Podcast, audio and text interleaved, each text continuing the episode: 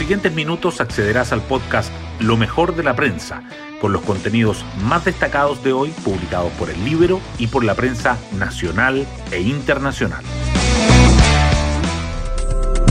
Buenos días, soy Magdalena Olea y hoy miércoles 7 de abril les contamos que el hallazgo ayer de un pequeño arsenal en una casa particular en la Araucanía trajo de vuelta a las portadas la crisis de violencia que se vive en la macrozona sur del país.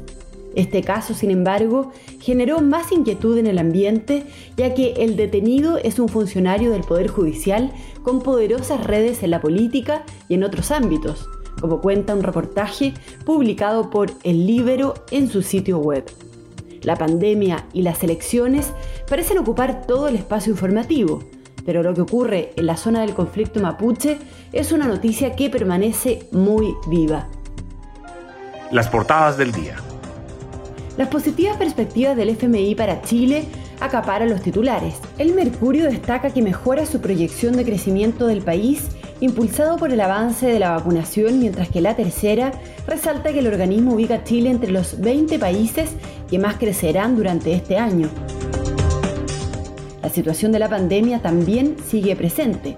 El Mercurio subraya que los pacientes en camas críticas se acercan a los 4.000 y se prevé que la presión sobre el sistema de salud no ceda en las próximas semanas.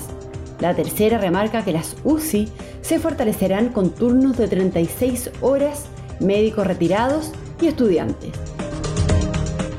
En temas electorales, el Mercurio y la Tercera informan que el Congreso aprueba postergar las elecciones para el 15 y el 16 de mayo, y la convención se instalará con al menos siete meses de retraso. El Libero, en tanto, abre con las primarias de la oposición. Todos los caminos conducen a Jadwe y a Giles. En cuanto a las nuevas restricciones aplicadas por el gobierno para frenar el alza de los contagios, el Mercurio dice que la autoridad entrega un reglamento con 19 categorías de bienes esenciales tras las críticas del comercio y el diario financiero agrega que el ministro de Economía Lucas Palacios se reunirá hoy con el sector. Además, el Mercurio subraya que construyen defensa contra aluviones en Iquique y la tercera que Metro estrena salidas giratorias en Los Héroes. El diario financiero, en tanto, titula que la industria de la televisión reduce fuertemente sus pérdidas al cierre de 2020, aunque sus ingresos bajaron. Temas del Libero. Hoy el Libero lleva un reportaje que cuenta sobre la amplia red de contactos del funcionario del Poder Judicial detenido en la Araucanía con un arsenal de guerra. La periodista Maolis Castro nos cuenta.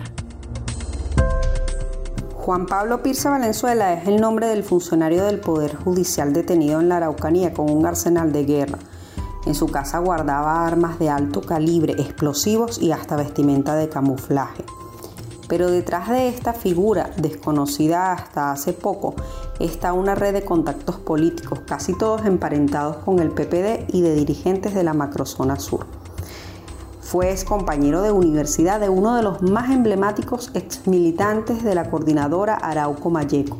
Pero sus eventuales conexiones con el sistema judicial regional es lo que más preocupa hoy. Pueden encontrar este reportaje en www.ellibero.cl. Hoy destacamos de la prensa. El FMI subió por tercera vez este año su estimación para el crecimiento del país y prevé que el PIB crecerá 6,2% en 2021, en línea con el avance del proceso de vacunación y con un panorama más optimista para la economía mundial en su conjunto. El organismo destacó que el PIB per cápita de Chile rozará el nivel registrado antes de la pandemia al cierre de 2021. Además, seguirá como el más alto de Sudamérica y será el primero en llegar a los 30 mil dólares. Chile está al borde de las 4.000 camas críticas, un sistema tensionado al máximo. El alza de contagios ha obligado a aumentar hasta niveles históricos la capacidad de las camas UCI. El cambio en el perfil etario de los pacientes graves ha disminuido en casi cuatro días la estadía promedio de las unidades de cuidados intensivos, pero la demanda es altísima. El ministro de Salud, Enrique París, dice que siendo optimistas, quedan siete días de mucha ocupación mientras los expertos prevén un mes complejo porque los ingresos seguirán al alza. Las casi 2.000 camas que se han abierto desde enero para atender a los pacientes graves por COVID-19 han obligado a contratar a casi 32.000 funcionarios en la red integral de salud, incluidos estudiantes, médicos retirados y de otras especialidades. Los centros admiten que son personas con menos experiencia, pero explican que el desgaste del personal, el elevado ausentismo y la exponencial demanda por la crisis sanitaria no dejan opción.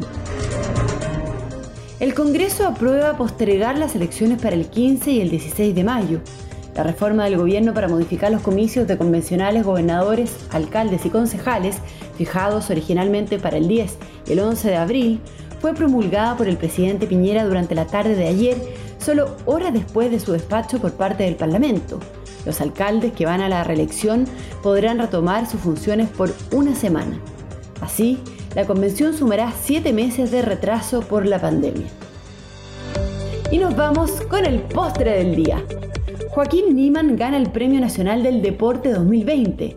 El golfista de 22 años fue elegido por una comisión encabezada por la ministra Cecilia Pérez gracias a su notable campaña en el PGA Tour. Niman está en Atlanta para participar en el Máster de Augusta. Bueno, yo me despido, espero que tengan un muy buen día miércoles y nos volvemos a encontrar mañana en un nuevo podcast, Lo mejor de la prensa.